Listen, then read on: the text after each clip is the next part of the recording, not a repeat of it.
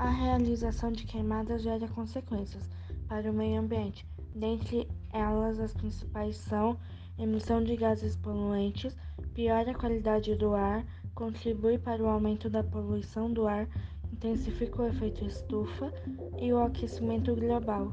Alterações no equilíbrio dos ecossistemas, desertificação ambiental, mudança da temperatura e da umidade do solo, manutenção e controle da fauna e flora, diminuição da biodiversidade, piora a qualidade do ar, contribui para o aumento de poluição do ar, intensifica o efeito estufa e o aquecimento global. No Brasil, a prática de queimada é muito comum, porém nem sempre é causada de forma controlada.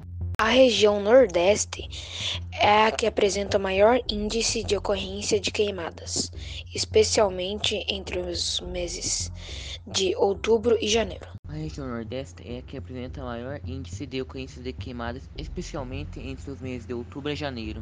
Já na região Centro-Oeste, os meses de julho a outubro são mais críticos. Para auxiliar no controle das queimadas, existem diferentes projetos e programas ligados ao governo federal que desenvolvem ações de monitoramento e conscientização sobre a queimada.